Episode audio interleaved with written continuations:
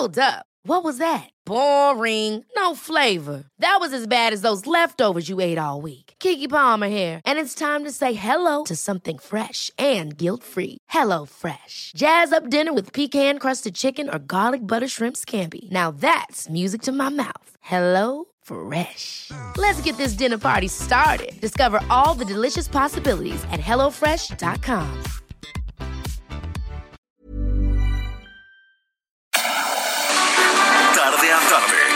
necesitas saber de forma ligera, con un tono accesible. Solórzano, el referente informativo.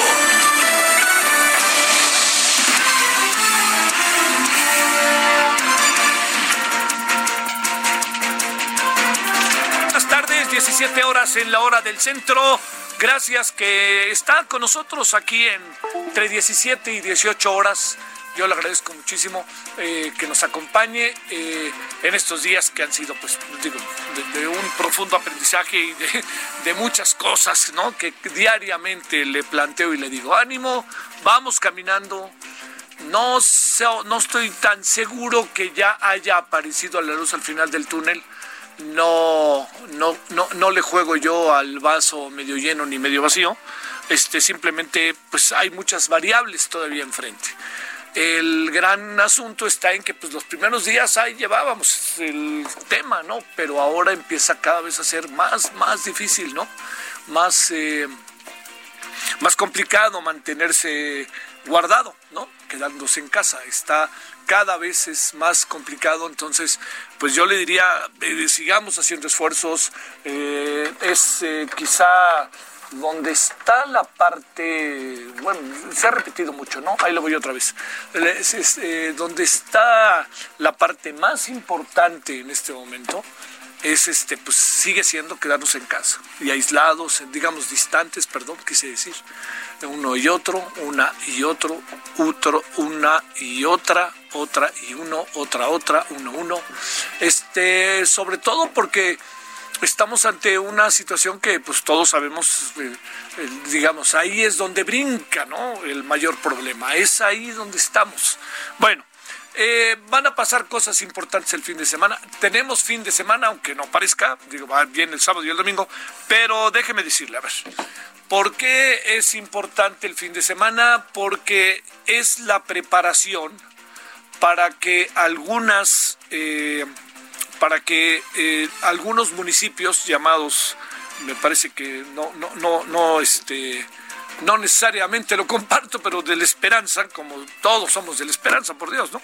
Pero bueno, de la esperanza, y bien sabemos que lo que puede pasar ahí en eh, un municipio de la esperanza, de la noche a la mañana, puede entrar en todo un terreno verdaderamente complicado y difícil. Bueno, eso se lo digo porque va a ser va a ser interesante el fin de semana ver cómo nos acomodamos, qué es lo que pasa con el proceso, si en verdad nos eh, digamos eh, no, no- nos empieza a abrir un camino, un camino que no está, por favor, déjeme ser muy enfático en ello, que no está ese camino eh, en, en términos de si se abre, ya podemos pasar todos, ¿no? Porque estamos en medio de una situación mucho, muy complicada, muy difícil, que puede incluso, como ya se ha visto, hay personas que pueden, eh, si ya les dio el coronavirus, les puede dar otra vez, así de fácil, ¿no? Entonces, lo que es importante es que veamos qué pasa el fin de semana, cómo se dan las cosas. Y también, pues bueno, el, presidente y su equipo están cada vez con más presencia en los medios y sobre todo los medios públicos que el otro día decía yo, ya no parecen tan públicos, sino parecen ahora sí de gobierno. Eh, pero lo que está pasando ahí es, eh, por ejemplo, repetir la mañanera en muchos canales públicos de en la mañana, en la noche, ojo, hacer los noticieros más cortos, muy en un tono eh, de gobierno, eh, pero también repetir, este es el asunto, o también transmitir las conferencias que ahora empiezan a las 5 de la tarde, hasta las 8, ¿no? De 5 a 6 la económica, de 6 a 7 cre- de- de créditos y de 7 a 8, pues la muy eh, necesaria, ¿no? La, la, la de toda la información cotidiana en el tema de salud. Bueno, eso que, que le cuento es eh, por eso hace tan, tan, tan necesario de estar muy atentos de cómo se dan las cosas este fin de semana. Por eso, eso es un, un tema importante. Y bueno, también el presidente pues, habla el sábado y el domingo, ¿no? Entonces también ahí tendremos seguramente información del presidente sábado y domingo. Bueno, ese es por un lado. Por otro lado, fíjese que eh, hay están dándose cada vez más, eh, están presentándose porque la dinámica así lo va permitiendo, no porque se hubiera escondido, y esta dinámica a la que me refiero es información en, los, en términos de la economía. Eh, y particularmente, bueno, nosotros sabemos que nuestra economía sí está en un punto mucho, muy delicado. Ayer utilizaba yo una palabra que, que bueno, está difícil pues este se ve difícil que la puedan considerar el presidente y su equipo, pero es reconsiderar algunas cosas. Hoy se ha informado que ya se echó a andar este, otra licitación del tren Maya, ya incluso hay ganadores, pero el gran tema aquí es si se puede reconsiderar parte de la economía y de la relación del gobierno con los empresarios. Ayer hablamos con el presidente de la Concanaco y nos decía, eh, nos decía algo que yo le dije, oye, ¿cómo van saliendo de esta confrontación? Lo hicimos en la noche en, tele, aquí, eh, Heraldo Televisión, Canal 10.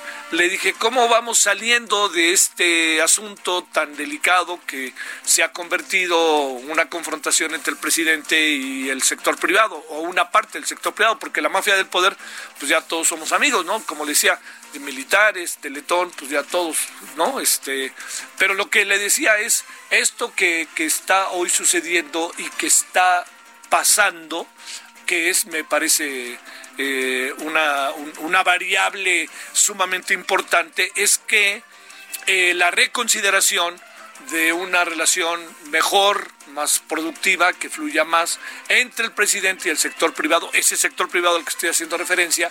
Yo le dije ayer al presidente de Concanaco, y están enfrentados. Me dice, no, tenemos diferencia de opiniones. Pues yo creo que las dos cosas. Yo creo que las dos cosas, no sé usted qué alcance a apreciar, pero yo creo que las dos cosas. Entonces, bueno, con estas reflexiones, para porque viene el fin de semana, ¿sabe que va a ser mucho, muy interesante? Así, eh, este, va a ser muy, muy interesante lo que pase mañana en el fútbol alemán. Porque no solo se va a jugar un partido, ¿eh? se juega toda una jornada. Entonces han tomado decisiones los alemanes que pues como puede usted imaginar todos los vamos todos los vamos a voltear a ver, a ver cómo le hacen los alemanes que si algo tienen en la vida y en su historia es reinventarse a pesar de las adversidades. Pero fíjese, eh, lo que va lo que va a ser, ya más o menos he estado leyendo, no puede haber más de 300 personas en el estadio, lo que incluye personas que están en la cancha, jugadores, suplentes, eh, camarógrafos. En todo el estadio no puede haber más de 300. Luego, pues si usted da una lana, le manda una foto, lo ponen ahí como en, la, en las tribunas, ¿no? para que se vea usted ahí en una de esas. Ahí está, ¿no? Pero es una fotografía de usted, no es usted, que quede clarísimo. Bueno, eso que le estoy planteando es parte de lo que de lo que vamos a tener mañana como una cosa importante. Fox es quien tiene los derechos del fútbol alemán. Pues entonces, si se levan temprano ahí, va a ser toda la jornada, o sea, va a regresar el fútbol. Yo creo que como nunca el fútbol alemán se va a ver en todo el mundo, más allá de Alemania. Bueno, con eso que tenemos por delante, que hoy en la noche vamos a hablar de los maestros, hoy también vamos a hablar de los maestros en Heraldo Televisión, vamos a tener el testimonio de maestros, vamos a conversar con ellos ahí, ¿no? Este, desde sus casas para que nos cuenten cómo ven las cosas. Bueno, aquí andamos agradeciéndole profundamente que nos acompañe, sea usted bienvenida, bienvenido, es viernes, por si le importa, Día del Maestro 15 de mayo y son ahora las 17 con 8 en la hora del centro y estaremos hasta las 17 con 55 55 en la hora del centro. Entonces, vámonos, le cuento lo último. Solórzano, el referente informativo. Bueno, el rector de la UNAM, el doctor Enrique Graue, hizo un reconocimiento a académicas y académicos de la UNAM quienes han realizado un esfuerzo adicional para vencer obstáculos, continuar con su labor y cumplir con la misión que la sociedad mexicana les, está, les ha encomendado. Ustedes, dijo, son los grandes actores de la universidad y en quienes se cobija la esperanza que alienta nuestro espíritu. Muchísimas felicidades en su día.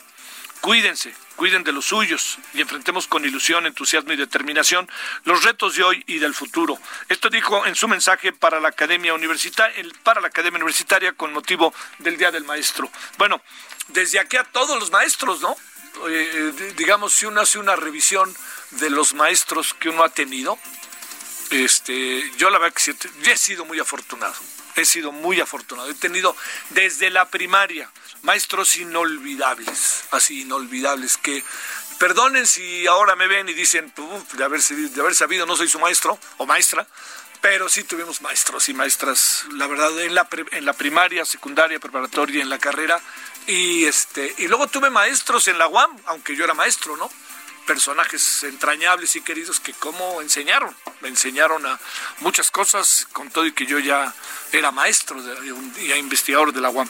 Bueno, la Universidad Autónoma de México, la Universidad Nacional, donó 22 mil juegos de equipos de protección para residentes en los hospitales de la Ciudad de México. La UNAM trabaja en la creación de, la de una fábrica de mascarillas N95 y un laboratorio que esté elaborando pruebas rápidas para la detección de COVID-19. Los integrantes de la Conferencia Nacional de Gobernadores fueron advertidos de un recorte de 89 mil millones de pesos de participaciones respecto a las aprobadas en el presupuesto de egresos de la Federación 2020. Así lo dio a conocer el secretario de Hacienda, Arturo Herrera, tras una reunión virtual. Al respecto, los gobernadores reclamaron, estoy utilizando la palabra precisa, reclamaron de la falta de recursos para enfrentar la pandemia como COVID-19. Perdóneme, ¿recuerda usted que yo le dije hace cuatro días? va a venir la etapa en que los gobiernos de los estados se van a tener que rascar con sus propias uñas. ¿Se acuerda usted que se lo dije? Pues se van a tener que rascar con sus propias uñas y a ver si esto se resuelve. ¿eh? Una cosa, pues, a ver si tengo, pues ese es el otro asunto.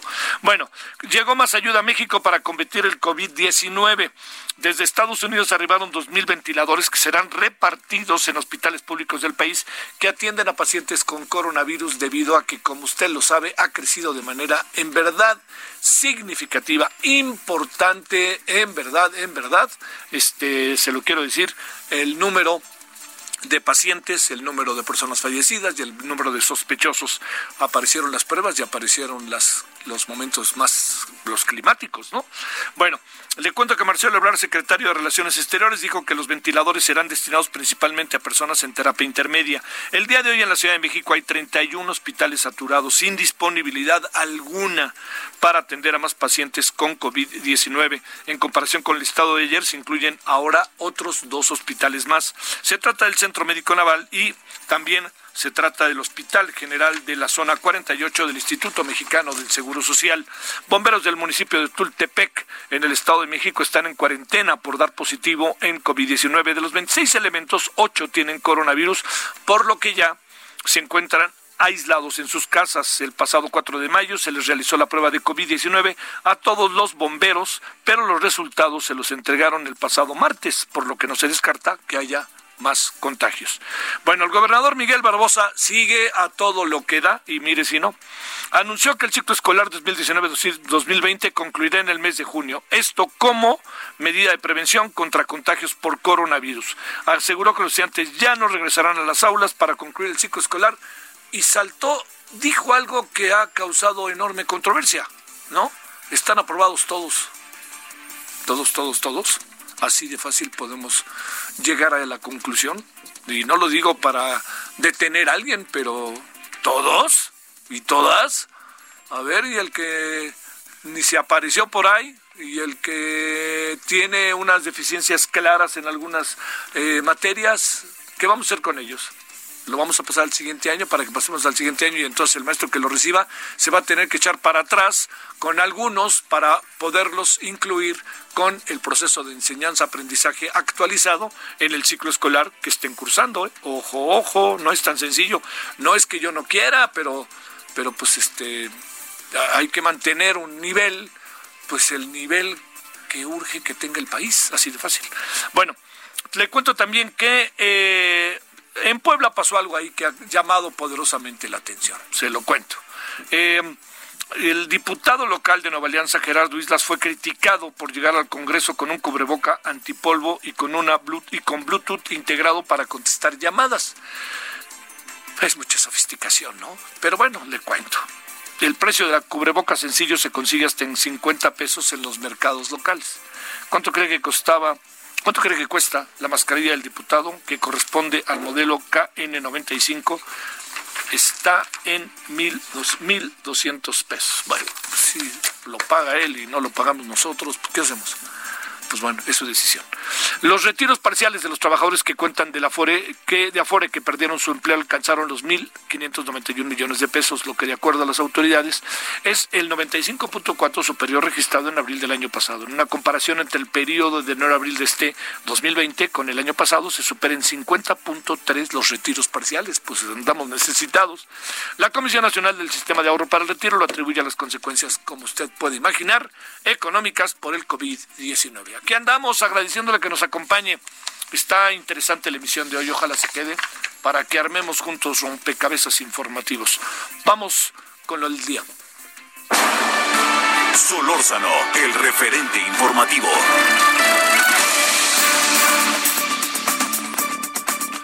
Bueno, eh, bueno, de nuevo gracias que nos acompañen, para que se lo agradezco. Eh, el día de ayer andaba yo, recibí eh, un documento que me pareció muy interesante. Entre otros, lo ha hecho, ya está circulando, Susana López Charretón, quien es viróloga especializada en, en rota, rotavirus, dije bien, y divulgadora de temas virológicos, que es en lo que andamos. Bueno, Susana, doctora, ¿cómo has estado? Hola, muy bien. gracias, gracias. Oye, este, déjame hacerte una pregunta. ¿Has estado al tanto de que les van a pedir una parte de su salario del SNI a los que están en el, en el sistema? sí. ¿Te toca a ti? Es una parte voluntaria, es lo que yo entiendo. como dirían, voluntariamente bachoco o voluntaria. Pues la, la apelación es voluntaria. Sí, bueno. No es que nos vayan a tomar parte de ese pago. Ajá y espero que se respete, porque la realidad es que es esta es una parte del sueldo que es en gran eh, para una gran cantidad de los investigadores del país una eh, una parte sustancial de su de su sueldo y quitárselos representa eh, realmente una lesión a las familias. Entonces no me parece que sea si si el gobierno no considera a los investigadores como una cantidad suficiente y valiosa suficiente, no creo que sea justo que nos pidan ahora que esta pequeña cantidad de población sea la que done. Oye, y además, pues metidos ahí en este tema de la ciencia neoliberal que se suspendió o canceló, quizá más bien, el este este encuentro que iba a haber en la virtual, pero organizado por la UNAM sobre el tema de la ciencia neoliberal, ¿verdad? Sí, aunque no todos estamos seguros de entender qué es la ciencia neoliberal. Oye, ¿me, dejas sumar a la lista? Ya cuando, digas, hay alguien que trabajó 15 años en la UAM y sigue sin entender el asunto, ¿no? Bueno, oye, a ver, eh, déjame planteártelo de esta manera porque hasta lo he estado difundiendo, este Susana. Eh, ¿De qué se trata? ¿Quién es Pablo? A ver, ¿y por qué Pablo y no otro nombre? A ver, ¿qué pensaron en todo eso de este documento para explicar a menores de edad el tema del coronavirus? Eh, Pablo es el personaje principal del primer librito infantil que escribimos hace dos años. Pablo, pues porque nos gustó el nombre, en realidad. Hicimos un libro hace dos años que se llama Pablo tiene sarampión, que explica eh, por qué son importantes las vacunas, básicamente. Y es un libro que está dirigido a niños de primaria para que lo lean con sus papás. Y en realidad es este, la idea es que aprendan papás y hijos este tema, ¿no? Y ahora con esta situación del coronavirus pensamos que eh, es muy poco lo que estamos hablándoles a los niños de lo que está sucediendo. Como que hay poco hacia el público infantil de explicar qué quiere decir esto de quédense y el coronavirus y por qué estamos encerrados. Entonces, aprovechamos a Pablo para que les explique a los niños por qué nos tenemos que quedar en casa. Oye, este, ¿entre quiénes lo hicieron? Eh, el libro lo, lo escribimos entre Selene Zárate y Marta Yocupixio, que son investigadoras en virología de la Universidad de la Ciudad de México, y yo. Y la dibujante, pero que también participa eh, muchísimo en la creación, que es Eva Lobatón. Y esto lo logramos con apoyo de la Sociedad Mexicana de Virología, que nos dio fondos para poder hacer este librito. ¿Cómo les fue con el texto de hace dos años, con el propio Pablo? Nos fue padrísimo. En realidad eh, se ha difundido mucho por redes sí. y eh, conseguimos, bueno, no conseguimos, en realidad nos pidieron traducirlo a 15 idiomas. Ah. Eso es súper interesante porque no pedimos traducciones, sino que la gente de otros países que, que lo, lo hicimos en español y en inglés, y después me empezaron a pedir investigadoras en virología las traducciones. Entonces está en 15 idiomas, incluyendo maya, eh, mixteco y náhuatl. Oye, ¿qué, ¿qué de este libro, de este texto de 24 paginitas, qué es lo que tú destacarías eh, siendo una especie de historieta que debieran saber los, los niños para poner énfasis en ello, ¿no? Así, y cómo se puede conseguir este el texto. Eh, pues lo, que destaco es la información que nos están dando a todos, pero explicada un poco a nivel de por qué tenemos que estar en la casa, qué tenemos que hacer para cuidarnos y que es muy importante hacerlo más que nada para que las personas mayores, nuestros abuelitos y nuestros papás, no se enfermen. Y a través de qué, cuál es el mecanismo por el que nos infectamos, cómo nos tenemos que cuidar que está este, platicado con dibujitos, ¿no? Cómo te puedes contaminar con el virus, qué es un virus y cómo tienes que tener cuidado.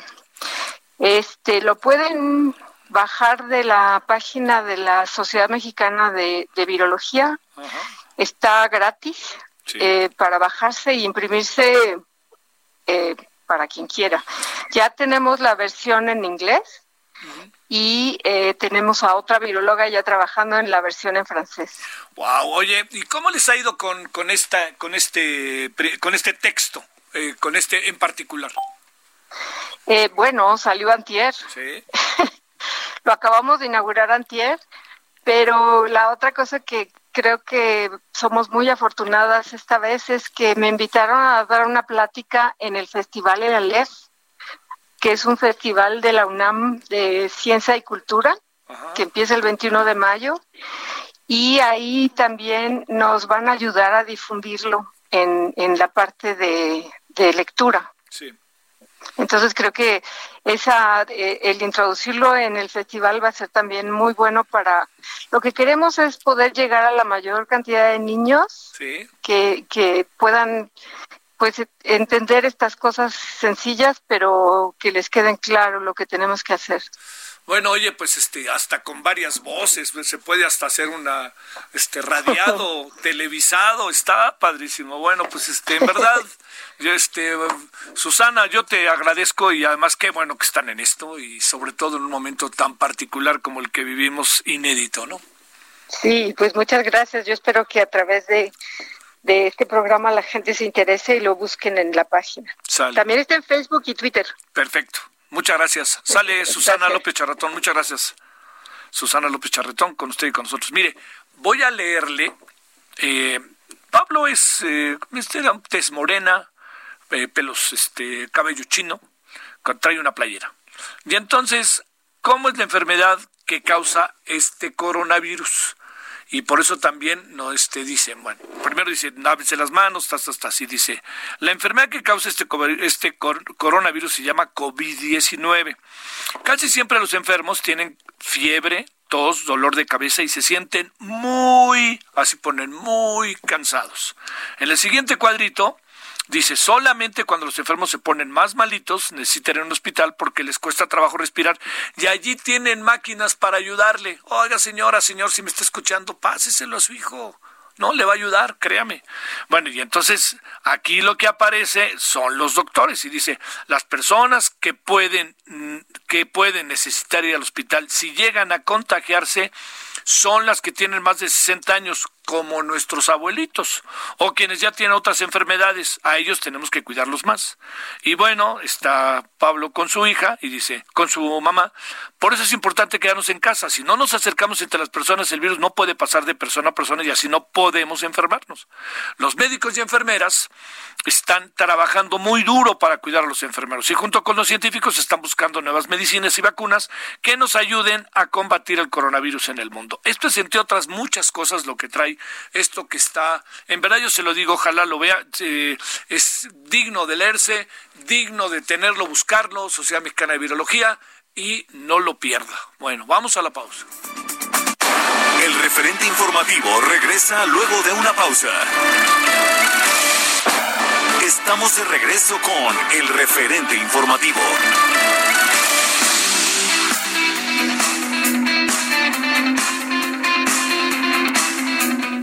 Gracias amigos, muy buenas tardes. ¿Ustedes quieren conocer un producto que esté hecho a nivel hospitalario y que sea utilizado a nivel, que no sea utilizado a nivel doméstico, sino a un nivel diferente, que nos dé una protección muy superior a los productos convencionales? Bueno, pues ya está aquí Adri Rivera Melo para hablarnos al respecto de la máscara hospitalar. Adelante, Adri. Así es, Moni, muchas gracias. Y lo explicaste muy bien. Aquí tenemos máscara hospitalar que es una máscara que está certificada por los más importantes organismos sanitarios. Nos va a proteger, por supuesto, de tocarnos los ojos, la nariz y la boca, que lo hacemos con mucha frecuencia. Máscara hospitalar es de uso hospitalario, se lava en casa y su mica tiene una garantía de hasta seis meses. Tengo una promoción fenomenal para todos nuestros amigos para que empiecen a llamar en este momento al 800 mil y pidan su paquete de cuatro máscaras hospitalar con el kit SOS Protect y si pagan con tarjeta bancaria van a recibir gratis un esterilizador quirúrgico en aerosol para objetos pequeños como la bolsa, el celular, en fin, lo que uno quiera desinfectar. Y no olviden visitar hospitalar.mx porque Novilsa, Novilsa, queridos amigos, es la única compañía con productos de nivel hospitalario y no de uso doméstico, Moni, como tú bien lo señalaste. Entonces, pues vale la pena que nuestros amigos lo sepan. Claro, aún no hay vacunas, pero sí tenemos una buena máscara para protegernos definitivamente y la promoción vale la pena. Repito la promoción y piden su paquete de cuatro máscaras hospitalar con el kit SOS Protect y pagan con tarjeta bancaria, reciben gratis un esterilizador quirúrgico en aerosol para objetos pequeños.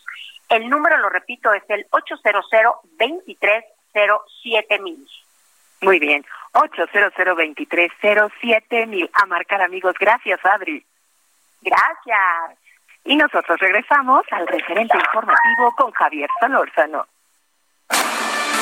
Solórzano, el referente informativo.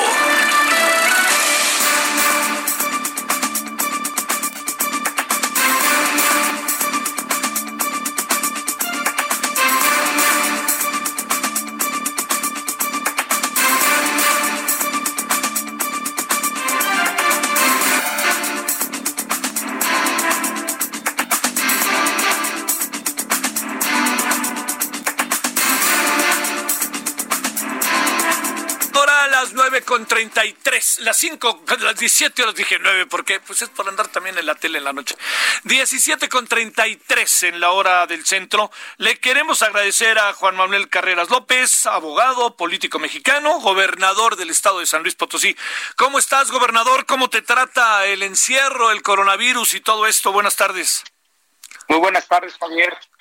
Antes que nada, abrazo a ti y, por tu conducto a todas las personas que nos hacen favor de escucharnos. ¿Cómo? Muchas gracias, gobernador.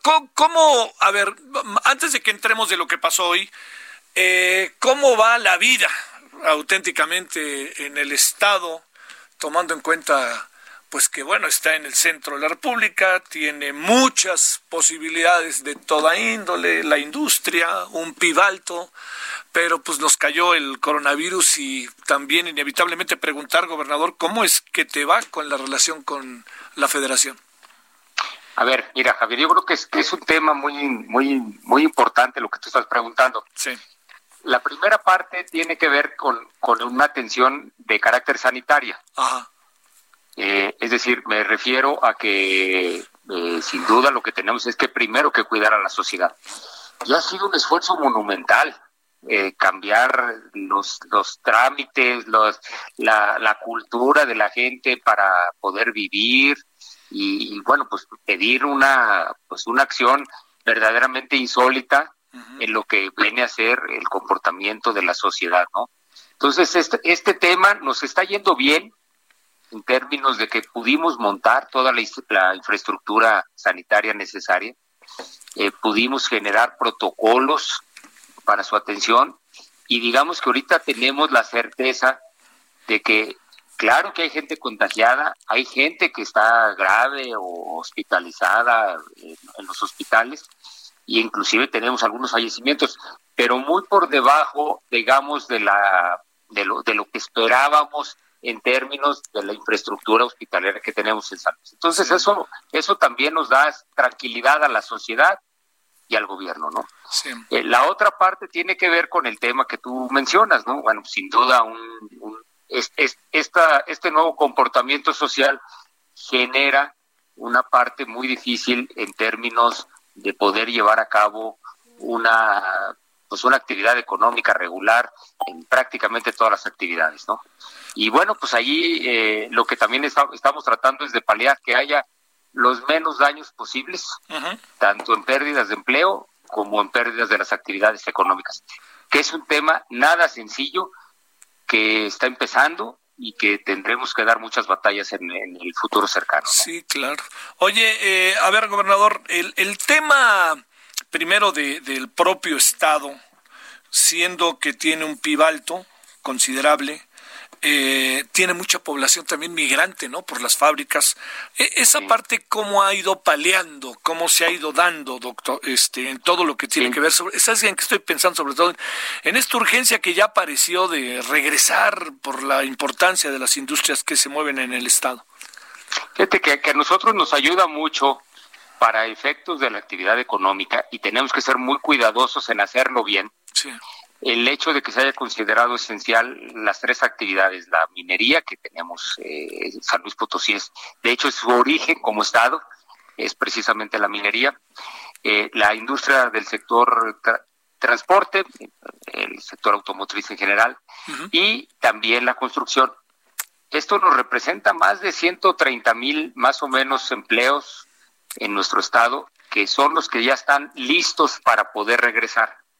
Entonces, para que esto pueda suceder exitosamente, tienes que escalonar el resto de las actividades. Es decir, no, que no regrese ahorita las escuelas, que no regresen actividades gubernamentales y que también de manera gradual, seguramente veremos en el mes de junio, que otras actividades se vayan sumando de carácter económico y eh, de manera cuidadosa. Es decir, yo yo hablaba, por ejemplo, con los eh, directores de las plantas de las que tenemos aquí del sector automotriz. Tenemos dos armadoras, Javier. Sí.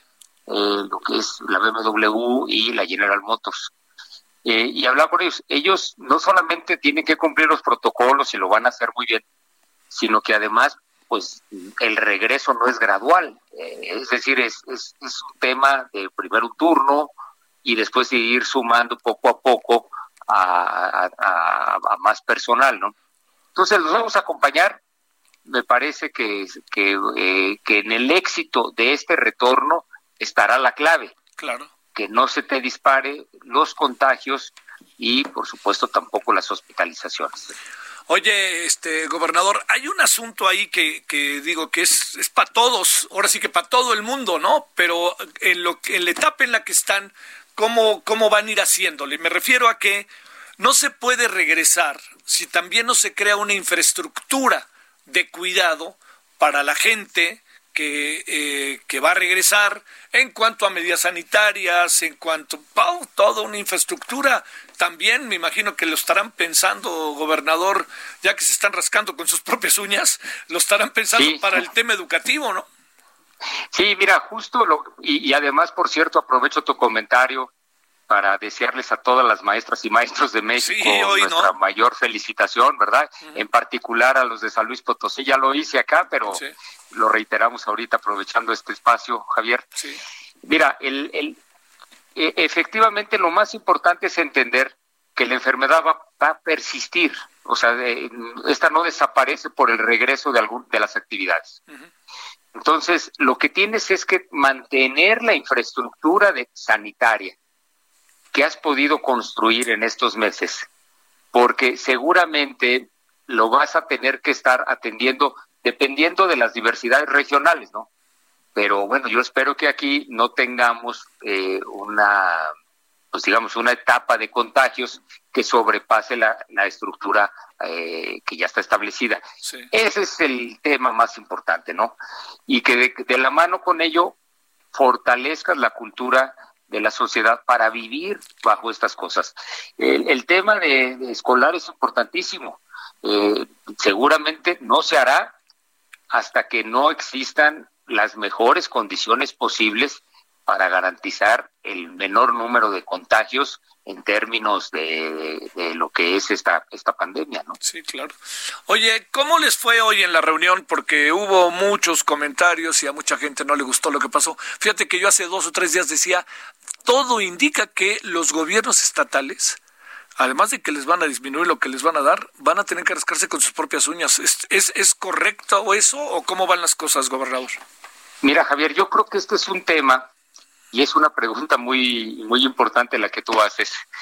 Lo que tenemos es que entender que, que vamos a vivir el proceso. Sí. Ahorita claramente, y yo te, yo te hablo por San Luis Potosí, pues hemos tenido dos, dos eh, presiones de gasto importantes. La primera es eh, un gasto extraordinario en materia de salud, para poder montar todo, tener todo el personal, nuevo equipo, y pues nuevas eh, necesidades de equipamiento en términos del personal, ¿no? Eh, por otra parte, también tienes que estar viendo que hay que canalizar apoyos eh, tanto económicos para pequeños y, digamos también trabajadores son eventuales y por supuesto también apoyos sociales. Entonces, tienes que fortalecer esa parte, pero además no has visto todo el año es decir, el comportamiento de los ingresos públicos, pues se da prácticamente mes a mes. Sí. Entonces, eh, realmente, y está muy ligado a la actividad económica. Entonces, yo creo que aquí la, el comentario más serio que se puede hacer es, oiga, si viene una caída económica importante en el país, de que seguramente derivará en que haya menos recursos públicos. Y aquí vamos a tener que tener una muy buena comunicación con el gobierno federal para tratar de ver cómo se compensa en su caso esto y también cuál sería el panorama rumbo al próximo año. es un tema de la agenda. Eh, ahorita la prioridad ha sido lo sanitario, pero sin duda es uno de los aspectos que estarán encima de la mesa durante las afectaciones económicas. A ver, este, gobernador, en, estos eh, debates que ha habido estos días, que no se pueden soslayar, algunos estados de la República, algunos gobernadores de los estados, incluso tomando cierta distancia de la federación, imaginando ahí como un replanteamiento del pacto federal, ahí qué alcanzas a ver en tu experiencia y en el trato que les están dando y en lo que pasa, que ahora se ha agudizado aún más, pero que ha venido pasando. Mira, nosotros, yo formo parte de, la región Centro Bajío. Sí. Con ellos tengo una gran comunicación.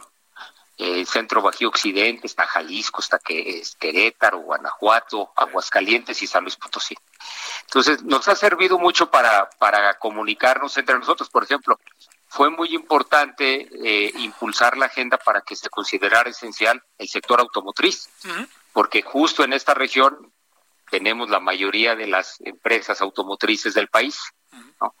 Entonces, eh, me parece que ese tema fue muy importante. Ahora, sin duda, yo creo que lo que tendremos es que esperar eh, cómo va evolucionando el tema, porque sí tendríamos que esperar algún apoyo en materia sanitaria. Eh, es, decir, el, el, gasto extraordinario que están realizando los estados, pues es, es un gasto excepcional. Y aquí puede haber medidas legislativas que se puedan tomar en México y también, bueno, pues el apoyo del gobierno. Yo creo que lo tenemos que trabajar ha habido buena comunicación con el secretario de Hacienda, pero también nosotros entendemos que este tema es algo que vamos a discutir prácticamente todo el año. A ver, ¿tienes números actualizados, gobernador, de lo que anda pasando o no? Pues mira, en, eh, acá, en nuestro estado, eh, afortunadamente no hay una tasa de decesos de letalidad alta, que creo que eso es lo más importante. Al día de, hoy se registraban 19 fallecimientos, que era una de las tasas de letalidad más bajas. Nosotros andamos a la mitad de lo que se representa en el en el país. Fíjate, la tasa de letalidad anda por arriba del 10, la de nosotros anda eh, arribita del 5% en lo que se refiere al número de contagiados.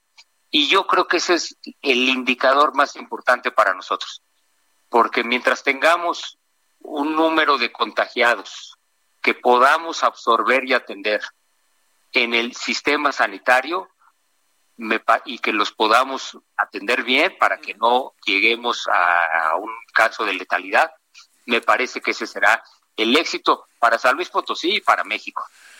Bueno, gobernador, traemos muchos pendientes, traemos muchos pendientes, pero por lo pronto ahí vamos solventándolos. Pero ese pendiente, la verdad, gobernador, salvo tu mejor opinión de la relación con la federación, se va a tener que replantear. Se va a tener, no, y, constantemente, digo, lo vamos a tener que estar viendo y replanteando. Hay que activar a la economía, porque en el activamiento de la economía, cuidando evidentemente que no se te desborde el tema sanitario, pues estará también la posibilidad de generar eh, mejores condiciones para finanzas públicas sanas. Es, todo un reto. Claro que sí. Gobernador Juan Manuel Carreras López, gracias de San Luis Potosí que estuviste con nosotros. No, al contrario. Eh, y te agradezco mucho la atención, Javier, y por supuesto que aprovechar para saludarte a ti y a todo tu auditor nuevamente. Muy agradecido. Saludos allá hasta San Luis Potosí, la bella capital con sus plazas. Gracias, gobernador. Bien, buenas tardes. Hasta luego. Bueno, vámonos a las 17.46 en la hora del centro. Solórzano, el referente informativo. Bueno, Día del Maestro. Evidentemente no hay parámetro alguno para saber que el Día del Maestro se está llevando efecto hoy como hace. No, no, no, no hay hace. Este es inédito este día en todos los sentidos y el momento que vivimos. ¿Cómo le ha ido a los maestros? No le hemos pasado pensando que si el aula, que si no sé qué. A ver, pero ¿cómo les va a ellos? ¿Cómo se están adaptando a este proceso? Ha sido un trabajo verdaderamente brutal. Hemos, le hemos pedido al maestro Job López Ortega, supervisor de la zona 4 de telesecundarias en el Valle de México, región Ecatepec, que esté con usted y con nosotros y que hablemos un rato de cómo están dándose las cosas. Bueno, maestro, ¿cómo estás? Felicidades, muy buenas tardes. Un placer, Javier. Buenas tardes. Job López para servirte. Gracias, Job. Oye, a ver, hemos hablado de todo, pero no hemos hablado de ustedes, maestro. Hemos hablado que si los alumnos, que si la telesecundaria, que si... Pero no, no hemos hablado del piloto del, de, la, de la nave, ¿no? Ah, no, el día de, el día de hoy es de, tiene primordial importancia el magisterio. Sí. ¿Cómo van las cosas? Pues eh, trabajando, trabajando con mucho cariño, con entusiasmo, con profesionalismo y con responsabilidad para que nuestros alumnos en esta pues pandemia que nos que nos agobia no queden abandonados. ¿Cómo han sido las cosas desde que empezó eh, la pandemia? ¿Cómo ha sido el trabajo de ustedes? ¿A qué tantas cosas se han tenido que adaptar? ¿Qué tanto ha cambiado su dinámica? ¿Cómo establecen la relación con los estudiantes? ¿Qué ha venido pasando, eh, Job? Ha sido, ha sido algo difícil porque es algo como, como tú decías, inédito, ¿verdad? Sí. Pero pues el magisterio mm, pues conoce mucho, hay muchas estrategias que se pueden aplicar, lo que no sabemos lo inventamos todo para, para hacer las cosas bien. y Hemos tenido que cambiar pues la planeación, afortunadamente pues fuimos avisados a tiempo que se suspendían este, las, las clases dentro del aula y preparamos una estrategia de atención a distancia Sí, primero fue local y después, pues con la ayuda de la Secretaría de Educación Pública, del gobierno federal, del estatal y de los, servicios educativos, este, pues hemos ido mejorando esas estrategias, pero hemos brindado la atención, creo que correcta a nuestros alumnos. Es difícil porque nos hemos, nos hemos valido de, pues de la tecnología, pero desgraciadamente en los hogares mexicanos no tenemos los avances tecnológicos que tenemos en algunas oficinas o en algunas dependencias. Esa es la principal dificultad que hemos tenido que vencer. Sin embargo, el maestro se las ha ingeniado para estar en comunicación constante y permanente con el alumnado para que siga trabajando en su casa mediante los programas que se han implementado. Oye, eh, Job, ¿cómo le han hecho para la relación eh, maestro-alumno cotidiana? Pero déjame agregar algo. Este, eh, ¿qué, plantean? ¿Qué has podido sentir? ¿Qué han podido sentir? ¿Qué anda pasando entre los alumnos? Y además ahora los alumnos pues están todo el tiempo con los papás y de repente no han de querer ni ver a los papás para estar en una clase, por decirte algo. Claro, sí. Bueno, este, el maestro se ha enfrentado a varias cosas. Este, primero, pues para lograr la comunicación con todos los alumnos, pues en, en caso se ha, se ha este, logrado en un 80, 90%. Algunos alumnos, pues mm, desafortunadamente se desentendieron de, de esto, pero, pero vamos en un buen porcentaje saliendo adelante. ¿sí? Hemos planeado, hemos mandado trabajos a través de los medios de, modernos de comunicación. Eh, hemos utilizado el WhatsApp, el, correo electrónico, el Facebook, la telefonía y todo ello. Y los alumnos que poseen estas herramientas, pues eh, se comunican con el docente. Les hemos pedido las evidencias del trabajo, las tareas y, y los maestros han hecho lo propio con las direcciones y con las supervisiones escolares este, ¿se puede medir bien el aprovechamiento de los alumnos? Eh, eso casi es imposible.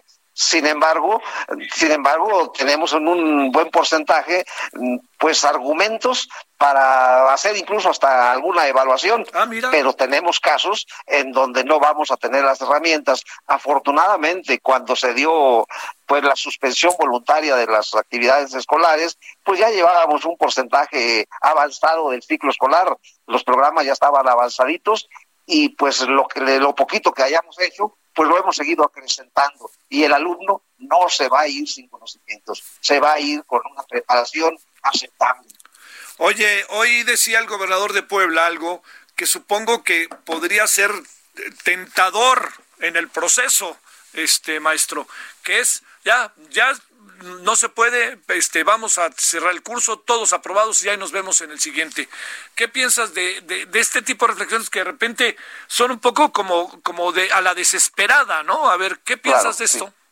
Sí. para esto, pues casi que cada, podríamos decir que cada quien tiene su opinión, propia, ¿verdad? Claro, sí. sí, este, muy respetable, pero en lo general podríamos decir que no va a ser tan aventurada la, pues esa decisión, porque tenemos, tenemos bases como para decir, nuestros alumnos llevan un porcentaje aceptable de la preparación, no el 100% como habría sido óptimo si no hubiera sucedido esta pandemia, ¿verdad? Pero, pero sí llevan la preparación y la experiencia que se toma, la educación escolarizada, pues es un recurso muy bueno, pero cuando esta ha hecho falta, pues también la experiencia y la madurez que natural de cada uno de los seres humanos nos va enseñando cosas que nos hace que también nos desarrollemos y avancemos en el conocimiento. Bueno, pues eh, maestro Job, ahí te mando saludos. Yo creo que mucha gente que, que este, pues, que nos escucha te manda saludos, te manda, ahora sí que saludos en el cercalejos, ¿verdad?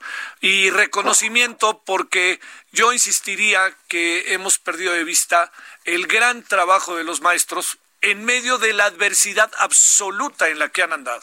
Sí, nosotros no estamos en vacaciones. Claro, nosotros hemos estado trabajando incluso este más tiempo del que trabajamos normalmente.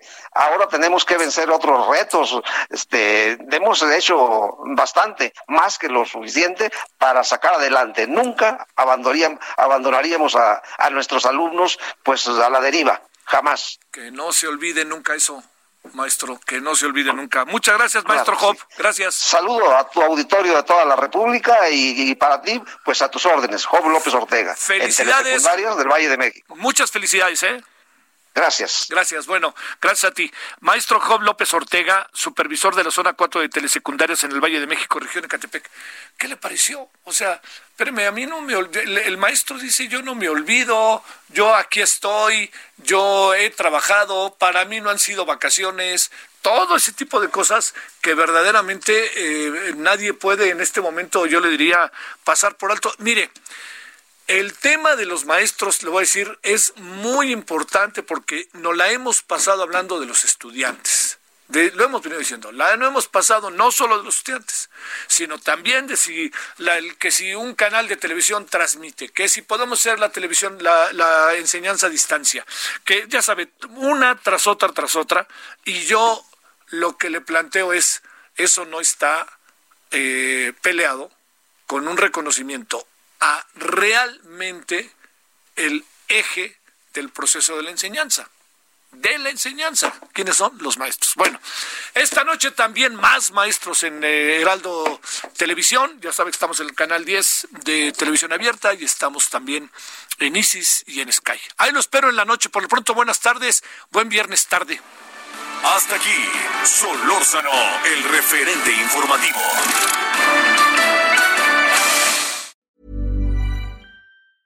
Ever catch yourself eating the same flavorless dinner three days in a row? Dreaming of something better? Well, HelloFresh is your guilt-free dream come true, baby. It's me, Kiki Palmer. Let's wake up those taste buds with hot, juicy pecan-crusted chicken or garlic butter shrimp scampi. Mm. Hello Fresh. Stop dreaming of all the delicious possibilities and dig in at HelloFresh.com. Let's get this dinner party started.